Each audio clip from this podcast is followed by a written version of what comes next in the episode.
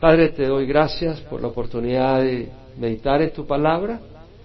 Yo te ruego, Señor, que tú eh, bendigas, eh, Señor, que tú nos hables, que tú ministres nuestros corazones, que podamos recibir de ti, Señor, y que podamos ser transformados, Padre, que podamos entender el llamado que tienes para nuestras vidas que podamos entender quién eres tú, Señor, que podamos entender lo bueno y reconocer lo malo, tener ese discernimiento, no dejarnos engañar por el enemigo, por sus trampas, no dejarnos persuadir por los placeres, por las tentaciones, pero tener una sabiduría sólida, Señor, que viene de ti. Guarda tu congregación, prospérala Trae arrepentimiento donde haya necesidad, Señor. Trae dirección, guía, refresca, anima, fortalece en nombre de Jesús. Amén. El mensaje del día de hoy se llama, bueno, vaya a Lucas 9:23. Ese es el texto de hoy.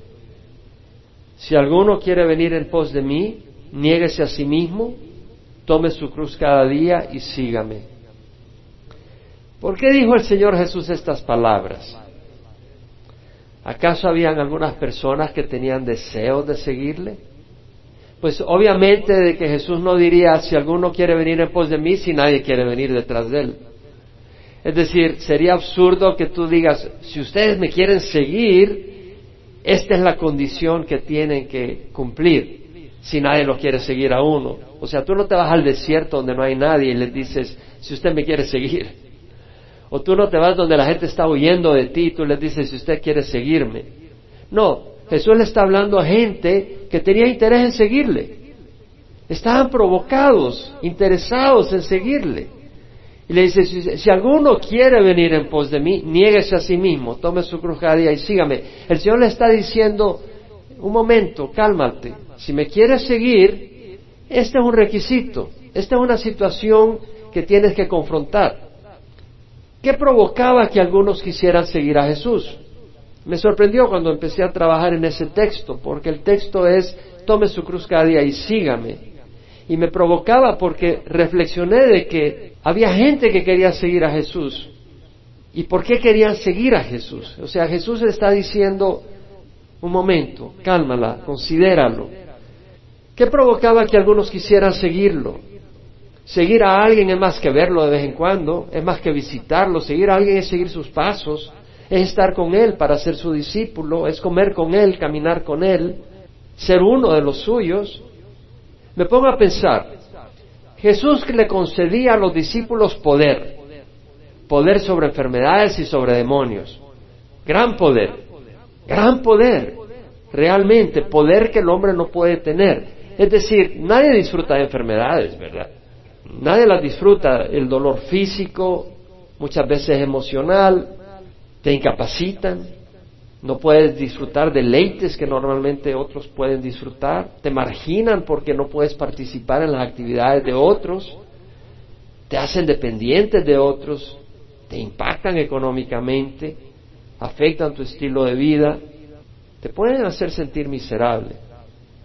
No quiere decir que seas miserable, pero te pueden hacer sentir muy miserable. Pregúntale al paralítico que estaba en la puerta, la hermosa, del templo. Paralítico desde su nacimiento. Ahí estaba sentado, dependiendo de la misericordia de otros. Pregúntale al ciego que gritaba, Jesús, hijo de David, ten compasión de mí.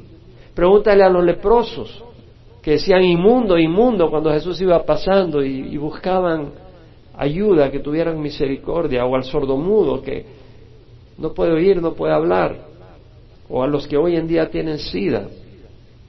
Y si ningún médico es capaz de sanarte, y tú oyes de que hay alguien que clama en nombre de Jesús y te sana, ahí hay poder. Corres tras esa persona, esa persona es popular, famosa. Y si alguien expulsa demonios, pregúntale a la madre que rogaba por su hija endemoniada, o el papá que rogaba por su hijo que se tiraba al fuego y se tiraba al agua.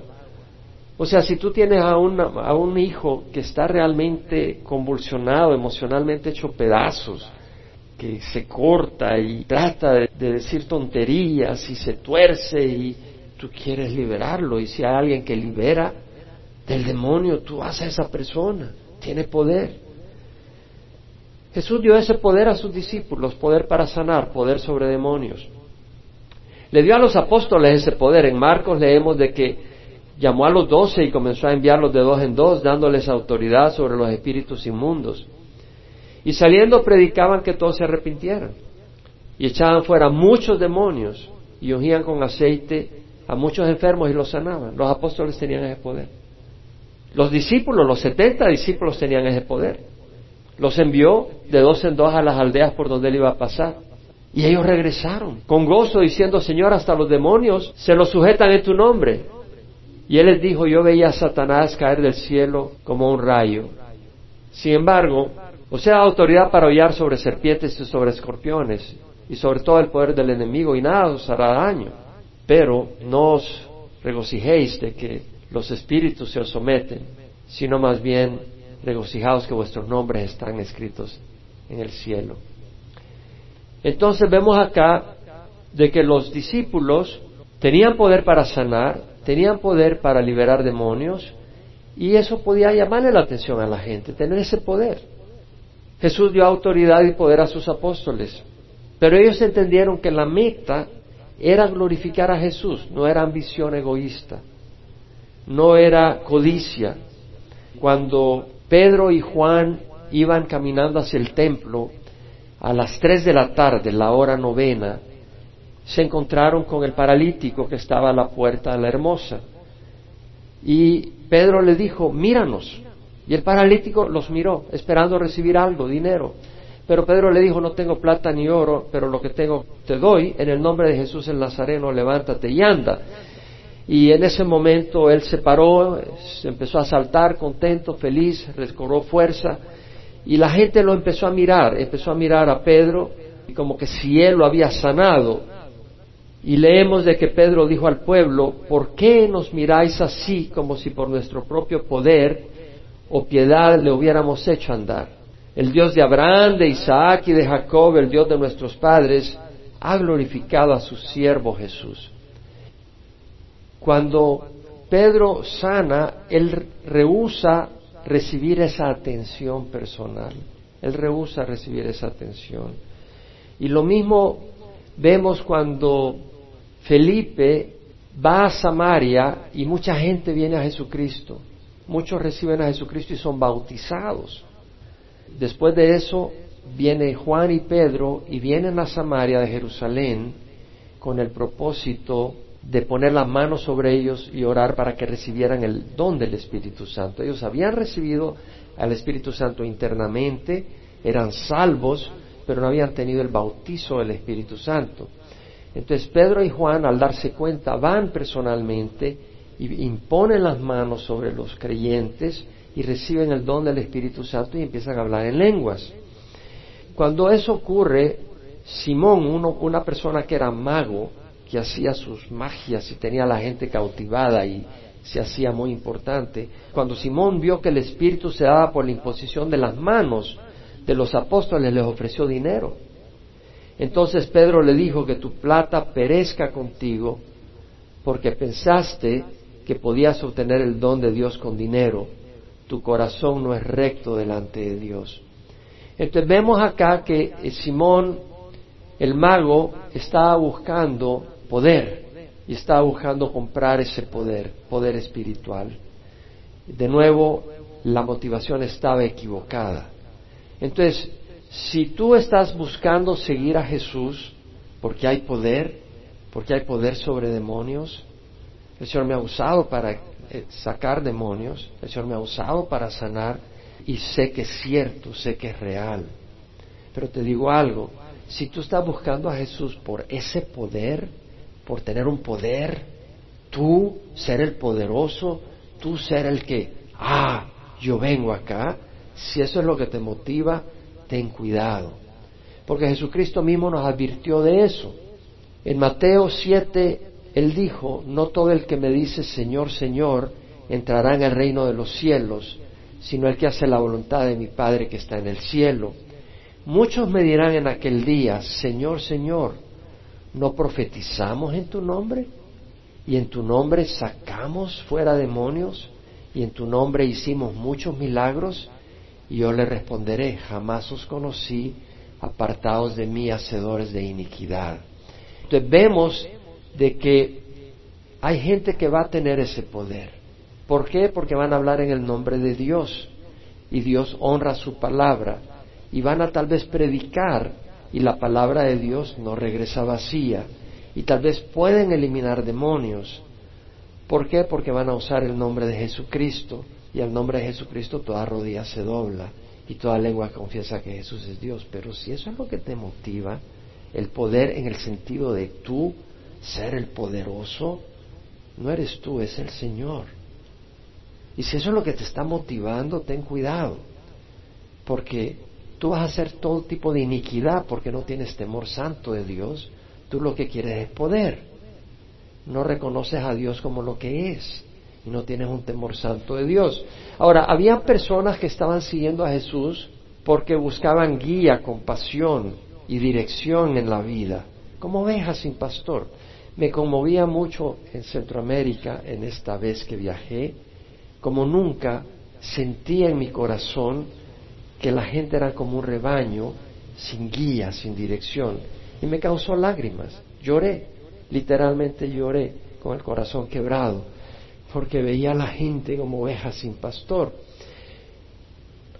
¿Qué pasaba en el tiempo de Jesús? Había gente que estaba así, los fariseos, por un lado, se creían tan limpios y superiores al resto. Predicaban y, aparentaban cercanía a Dios por medio de sus tradiciones y ritos religiosos. Impresionaban con sus estándares estrictos, pero estaban bien lejos del hombre común. Estaban separados del pueblo. Es como hoy en día. En algunas iglesias o en algunos lugares son tan legalistas esa gente no se pone ni perfume, le caería bien un poquito. No usan pintalabios, usan vestidos largos, no puede ir en, jeans. Eh, se levantan todas las mañanas a las cuatro a orar y ayunan 27 horas al día, si las tuviera. Es decir, y te impresionan y te hacen sentir tan sucio, tan imposible, que te hacen sin esperanza. Esta gente amaba ser admirada. Su mundo eran ellos mismos. No tenían compasión al prójimo, a la viuda y al pecador. La persona común se sentía incómoda entre ellos, lejana de Dios. Ellos se sentían superiores y eso les hacía sentir bien. Que ellos se sintieran menores, que la gente fuera menor y que ellos se sintieran muy santos, eso les gustaba. Ese era el ambiente de estas ovejas. Miraban a ellos y se sentían bien apachurradas. Por otra parte, los sacerdotes, los que venían al templo y presentaban incienso para orar por el pueblo, ellos no creían en lo sobrenatural, no creían en ángeles, no creían en la resurrección y andaban metidos en maniobras políticas, como en Latinoamérica muchos están metidos en maniobras políticas, más que en las cosas de Dios. ¿Qué esperanza va a haber para un futuro eterno si tu líder espiritual no cree ni en la resurrección ni en ángeles? ¿Qué esperanza para esta vida si estás viviendo una vida oprimida? Los rabinos, los maestros religiosos en el tiempo de Israel, pasaban discutiendo entre ellos y el pueblo confundido entre tantas opiniones religiosas. El pueblo no necesitaba opiniones, necesitaba la verdad. Los cobradores de impuestos trabajaban para Roma, exigían más de lo que debían y se lo embolsaban. Y la gente no tenía manera de salir adelante, estaban bajo gente que los oprimía y no podían pillar. Y Roma, por supuesto que era un imperio de hierro. Si te sublevabas, si te rebelabas contra el sistema, te crucificaban. Y ese no era un dicho como acá, te van a crucificar, hermano. Ahí sí te crucificaban con clavos. Ese era el ambiente. Y Dios había prometido el reino a Israel. Había prometido un imperio y ha prometido. Y ellos estaban esperando ese reino glorioso de libertad, de abundancia, de prosperidad que Dios había prometido a Israel. ¿Dónde estaba Dios? Las ovejas confundidas, unos líderes tan rectos y estrictos que te hacían sentir miserable sin esperanza, no tenían compasión de ti. Los líderes espirituales, por otro lado, los sacerdotes, ni creían en lo sobrenatural. Otros los oprimían económicamente y el gobierno no tenía ninguna compasión de ellos. Ahí fue donde apareció Jesús. En esas circunstancias, diciendo que el reino había llegado, ofreció esperanza al pobre, la viuda y al pecador. Y sus palabras eran increíbles, se amontonaban para oírlo. Nadie jamás ha hablado así. ¿Con qué autoridad habla? ¿Qué sabiduría? ¿De dónde obtuvo esa sabiduría? decía la gente. Sentían guía y dirección, lo seguía la multitud.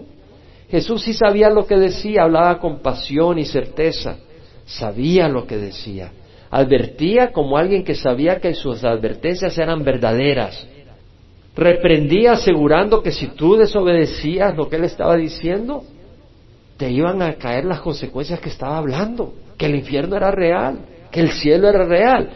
La gente lo seguía, quería ir tras él como oveja sin pastor. Vamos a Marcos 6. En el escenario de Marcos 6 es que vienen los doce apóstoles de regreso. Después de haber hecho milagros y haber sanado enfermos y expulsado demonios, vienen, Marcos 6, versículo 30. Los apóstoles se reunieron con Jesús y le informaron sobre todo lo que habían hecho y enseñado. Y él les dijo, venid, apartados de los demás a un lugar solitario y descansad un poco, porque había muchos que iban y venían y ellos no tenían tiempo ni siquiera para comer. Y se fueron en la barca a un lugar solitario apartado. Pero la gente los vio partir. Y muchos, o sea, ¿te das cuenta lo que ha ocurrido? Los apóstoles regresan a Jesús y Él les dice, apartados de los demás a un lugar solitario, vamos a descansar, porque no paraban, el ministerio era intenso, y se fueron en la barca de Capernaum a un lugar lejano, a otra orilla del lago de Galilea, a escapar. Pero la gente lo vio y corrieron por la orilla, de manera que cuando llegó a la orilla del otro lado, ya estaban ellos esperándolos. Es como cuando estaba en Cuba, que recuerdo estábamos en Santiago y una mañana sale corriendo alguien que, la noche anterior cuando llegamos a Santiago nos preguntaron, ¿qué vienen a hacer? Les decimos, venimos a hablar de Jesús, queremos oír de Jesús, queremos oír de Jesús. Y, en la mañana siguiente que yo iba a compartir, se me acercó este jovencito, negrito, eh, de unos 13 años, 12, ¿qué vienes a hacer? ¿A dónde vas? Voy a ir a compartir a una iglesia, quiero ir contigo.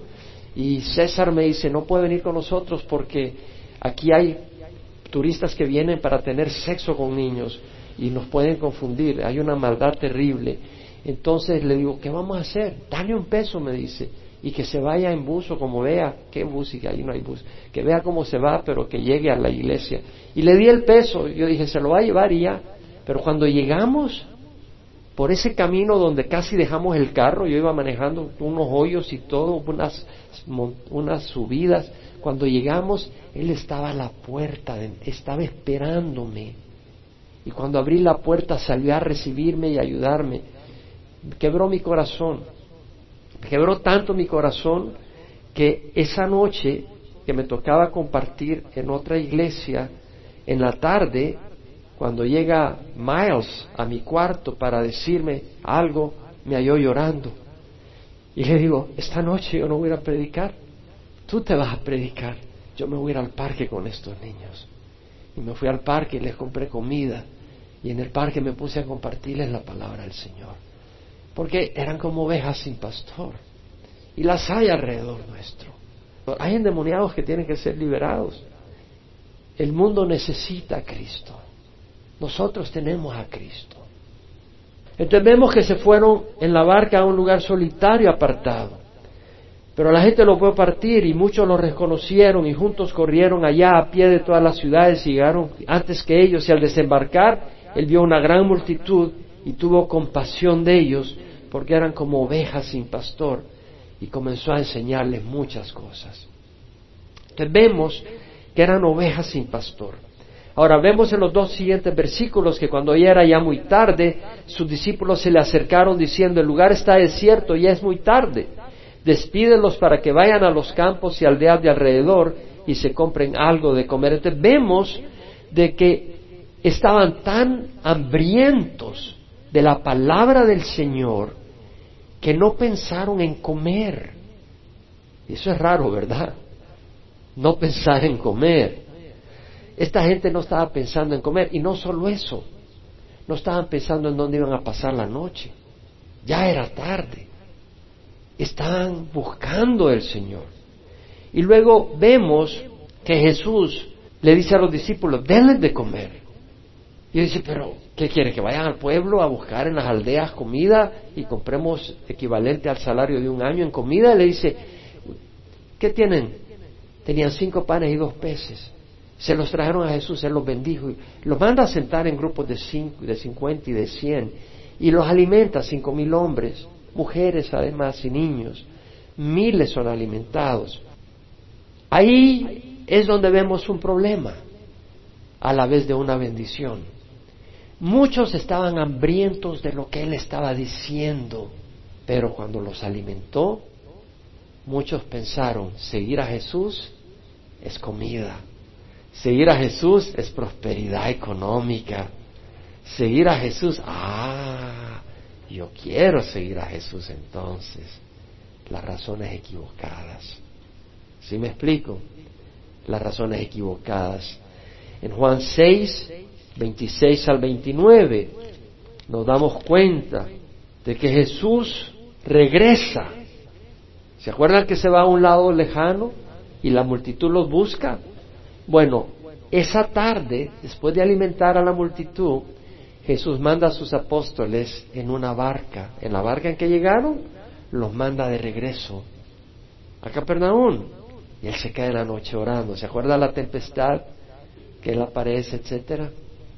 Bueno, la gente se quedó a dormir en los lugares cercanos ahí, en la intemperie, en las aldeas cercanas. Y en la mañana buscaron a Jesús porque se dieron cuenta que la gente, que Jesús había enviado a sus apóstoles, entonces ellos creían que Jesús se quedó ahí. Y sí se quedó, pero después caminó sobre el mar y regresó en la barca. Entonces cuando se dieron cuenta que Jesús no estaba ahí, corrieron al otro lado. Además vinieron algunas barcas de Tiberias. Y cuando llegaron a, a donde ellos los llevaron a Capernaum. Cuando llegaron a Capernaum encontraron a Jesús, lo buscaron. Y mira lo que pasa. Cuando lo hallaron, le dijeron, Rabí, ¿cuándo llegaste acá? Y Jesús le respondió y dijo, en verdad, en verdad os digo, me buscáis no porque hayáis visto señales, sino porque habéis comido de los panes y habéis sido saciados. ¿No es eso lo que ocurre en muchas iglesias ahora? ah, en esta iglesia vas a tener prosperidad. Mira, el Señor ha prometido suplir tus necesidades, pero hay muchos que están buscando al Señor para tener un buen carro, tener una casa buena, para tener riquezas, para tener estas cosas. Mira lo que le contestó el Señor. Trabajad no por el alimento que perece, sino por el alimento que permanece para vida eterna, el cual el Hijo del Hombre os dará, porque a éste es a quien el Padre Dios ha marcado con su sello. Entonces le dijeron, ¿qué debemos hacer para poner en práctica las obras de Dios? Jesús respondió y les dijo, esta es la obra de Dios, que creáis en el que Él ha enviado. ¿Cuál era la obra de Dios? Creer en Jesucristo. Eso era lo importante. Lo importante no era el pan. Lo importante no eran los peces. Lo importante no es que tengas un Rolls Royce o un Mercedes Benz o un Mazda del año. Lo importante es reconocer a Jesús como Señor de tu vida, que Él es el enviado de Dios, que Él es el que merece nuestra entrega, y seguimiento, porque Él es el que nos creó y hemos sido creados para Él. Tú puedes vivir varios días sin comer, puedes vivir algunos días sin tomar agua, puedes vivir un poco de tiempo sin respirar, pero no vas a poder vivir sin Jesucristo. Vida eterna no la puedes tener sin Jesucristo en ningún momento. Jesucristo es esencial. No puedes tener vida eterna sin Él y, y reconocer que hemos sido creados para Él. ¿Por qué quieres seguir a Jesús? Si alguno quiere venir en pos de mí, niéguese a sí mismo, tome su cruz cada día. ¿Por qué quieres seguir a Jesús? Pablo le dijo a, a la iglesia en Corinto, no somos como muchos que comercian con la palabra de Dios, sino que con sinceridad como de parte de Dios y delante de Dios os hablamos en Cristo. Si tú estás queriendo seguir a Jesús para comercializar, ¿no se ha dado cuenta que hay negocios que dicen somos cristianos y usan eso para negociar? Hay personas que lo usan, pero lo usan para comercializar, están comercializando a Dios. Está bien si eres cristiano, está bien si tu negocio es cristiano y tú realmente lo dices porque te sientes contento de poder servir a otros. Pero si lo dices para hacer dinero y tomar ventaja, estás usando el nombre de Dios en vano, mi hermano. ¿Verdad? Muchos comercializan con la palabra de Dios. Están vendiendo sus productos, sus libros, pero con el propósito de hacer dinero. Alguno le dijo, te seguiré donde quiera que vayas. ¿Por qué será que le dijo eso? Se imaginó Jesús, el rey, el Mesías, sí, yo lo voy a seguir porque vamos a estar bien. Jesús le dijo, las zorras tienen madrigueras y las aves del cielo nidos, pero el Hijo del Hombre no tiene ni a dónde recostar su cabeza. ¿Qué estaba diciéndole Jesús? Si tú me sigues porque estás buscando comodidad, beneficios materiales, bad news, mala noticia. ¿Te das cuenta que esto es muy distinto a lo que se predica en muchos lugares? El Señor ha prometido suplir tus necesidades, pero eso no es lo que se está predicando hoy en día. Se está predicando codicia, avaricia, hermanos. Tenemos que tener cuidado. Uno le dijo, Señor, permíteme que vaya primero a enterrar a mi padre. Él le dijo, deja que los muertos entierren a sus muertos, pero tú ve y anuncia por todas partes el reino de Dios. El papá no se había muerto, porque si no, no estaría ahí donde Jesús.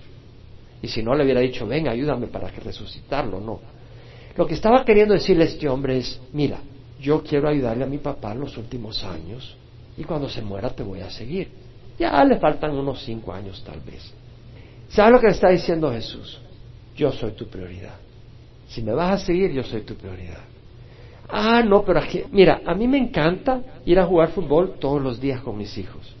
Y yo el domingo me la tiro jugando béisbol porque yo soy un hombre de familia, soy un padre responsable. Si eres responsable, en vez de jugar tanto béisbol, le vas a llevar la palabra del Señor a tus hijos. No se trata solo de jugar. O yo no me puedo ir porque mi hijo me necesita. ¿Qué edad tiene tu hijo? 35 años. Muchacho, vete. Si Dios te está llamando, vete. O si tienes 21 años. No, mis papás no quieren que me vaya porque les encanta que esté con ellos. Y si Dios te está llamando a ir a la escuela bíblica, vete. Ah, no, pues yo no te puedo dejar ir porque cuando yo me levanto te quiero servir. No, vete. Si vas a seguir a Jesús, Cristo es más importante que tu familia. No quiere decir que lo vas a abandonar, no quiere decir que vas a abandonar a tu hijo de cinco años y voy a seguir a Jesús y lo dejas ahí tirado, eso no es de Dios pero ya tienes un hijo de 25 años y, no te vas al campo misionero porque no quieres dejar a, Pablito, porque le quieres hacer los desayunos y le quieres limpiar el baño, mi amigo, estás equivocado. Ahora, los discípulos peleaban entre ellos quién iba a ser más grande. Y Jesús le dijo, ¿sabes que los gobernantes de los gentiles se señorean de ellos? Y los grandes ejercen autoridad sobre ellos, pero no debe ser así entre ustedes. El que quiere entre ustedes ser grande será vuestro servidor. Y el que quiera ser el primero será vuestro siervo. Así como el Hijo del Hombre, que no vino para ser servido, sino para servir y dar su vida de rescate para muchos. ¿Qué estaba diciendo Jesús? Ah, si tú quieres ser pastor para estar encima, mi hermano, no, no estás encima, estás bien abajo. Te toca servir, te toca desvelarte, te toca sufrir. Es una bendición cuando Dios te llama, porque te da un corazón y no puedes dejar el ministerio porque Dios tiene un llamado, tiene una pasión. Yo no puedo imaginarme no servir al Señor, en enseñar la palabra, en guiar, en, ayudar. Pero si lo que tú quieres es poder y, andar mangoneando a medio mundo, mi hermano, el ministerio no es para eso.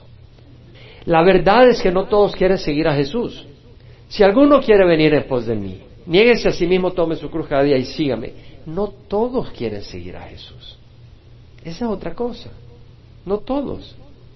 Mira, algunos están tan obsesionados por el presente, absorbidos por el mundo, preocupados por salir adelante, entretenidos con placeres, porque hay placeres en el mundo, hay entretenimiento, fiestas, felices y contentos con los... ¿Para qué seguir a Cristo? Mira, están los que buscan a Dios solo cuando necesitan ayuda. Oh, ¿te enfermas? Ay, Diosito. ¿Por qué te enfermaste? Pero no quieres ser fanático. Está bien creer en Cristo, pero sacrificar tus vidas materiales por Él no. Una vez te sanas, le das la vuelta. O en tu negocio. Ay, Señor, ayúdame, Señor, ayúdame, ayúdame. Ya empiezas a salir adelante, ok, ya está bien. Vas a ir a misa, tal vez a misa. Están los que quieren valerse por sí mismos y no quieren saber nada de Dios. ¿Por qué? Porque si tiene que depender de Dios, entonces tiene que vivir de acuerdo a sus reglas. Entonces no, yo soy macho, yo, soy, yo me he hecho yo mismo, ¿verdad? Como que si él se armó dentro del vientre de su mamá. Yo, yo soy hombre hecho por mí mismo. ¿eh?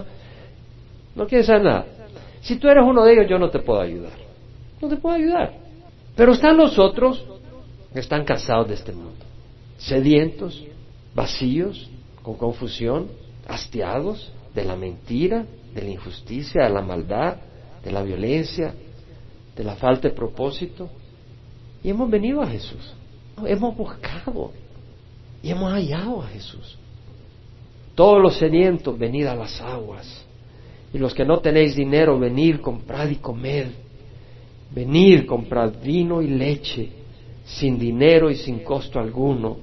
¿Por qué gastáis dinero en lo que no es pan y vuestro salario en lo que no sacia? Escuchadme atentamente y comed lo que es bueno. Y se deleitará vuestra alma en la abundancia. Y luego dice en el versículo 6, buscad al Señor mientras pueda ser hallado. Llamadle en tanto que está cerca. Abandone el impío su camino y el hombre inicuo sus pensamientos y vuélvase a Jehová que tendrá de él compasión al Dios nuestro que será amplio en perdonar porque mis pensamientos no son vuestros pensamientos ni vuestros caminos mis caminos dice Jehová porque como los cielos son más altos que la tierra, así son más altos mis caminos que vuestros caminos y mis pensamientos más que vuestros pensamientos. ¿Qué está diciendo el Señor? Que nuestros pensamientos temporales no son nada comparado con las cosas que Dios tiene para nosotros. Los caminos de Dios son superiores. ¿Quién puede decir amén? Si tu camino es aburrido, no me digas amén. Pero si tú has probado la abundancia de Dios, di amén. ¿Puedes decir amén? Si has probado la abundancia de Dios. Es un camino bendecido, bendecido.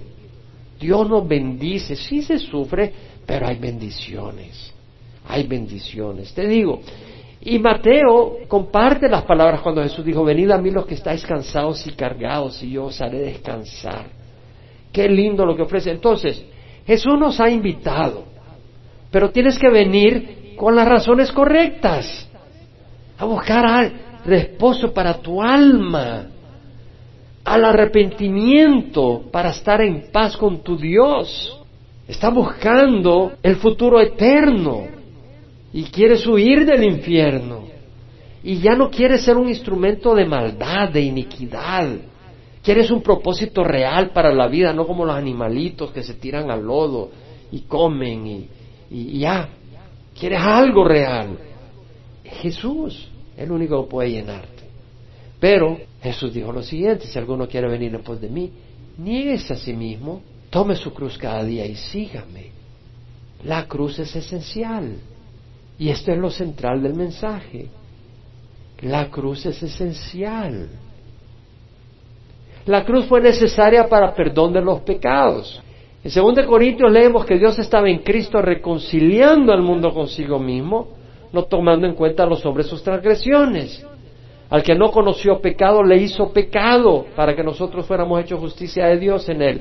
¿Qué está diciendo? Mira, si tú te pasas el semáforo en rojo y ponte que no tienes un accidente, pero te ve la policía que te pone una buena multa, ahora tú la puedes pagar. Ahora puede venir tu papá, no, yo te la pago por ti, hijita.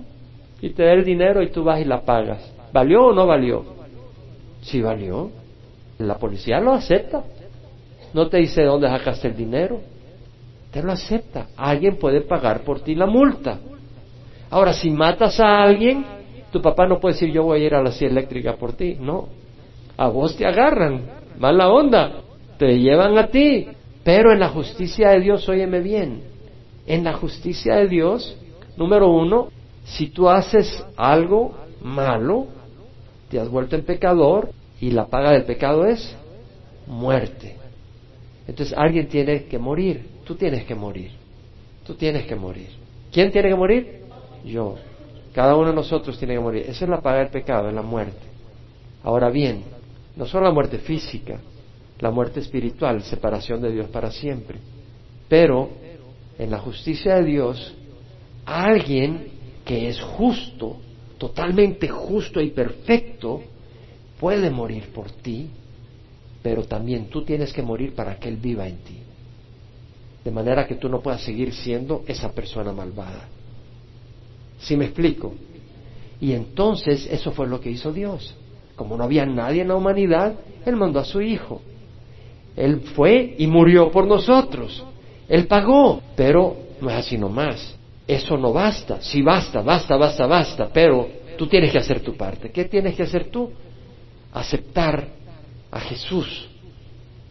Y tú no puedes aceptar a Jesús y ser rey de tu vida. Tú tienes que morir para que Él viva en ti. ¿Sí me explico?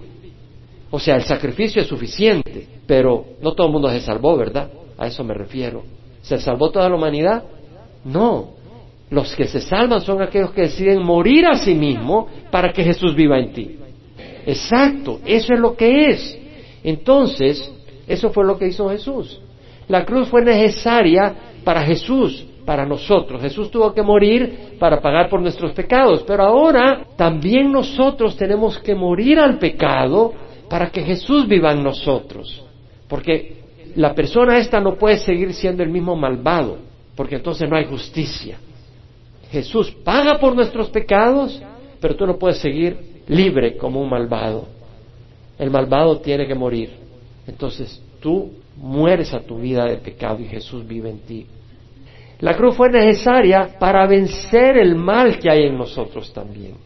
Él mismo llevó nuestros pecados en su cuerpo sobre la cruz, a fin de que muramos al pecado y vivamos a la justicia, porque por sus heridas hemos sido sanados. De la cruz fluye sanidad.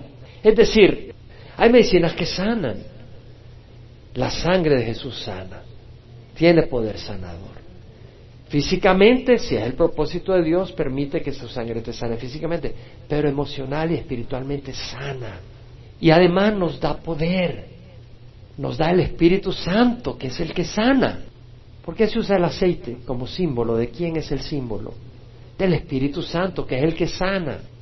Pablo dijo, si vivís conforme a la carne habréis de morir, pero si por el Espíritu ponéis a muerte las obras de la carne, viviréis porque los que son guiados por el Espíritu de Dios, los tales son hijos de Dios. Es decir, Dios te da el Espíritu Santo para que puedas poner a muerte las obras de la carne, puedas crucificar la carne. ¿Sí me explico? ¿Ves la crucifixión ahí? Crucificar tu carne por medio del Espíritu Santo. Nuestra cruz es necesaria porque la carne pecadora tiene que ser crucificada. Ya lo dijimos.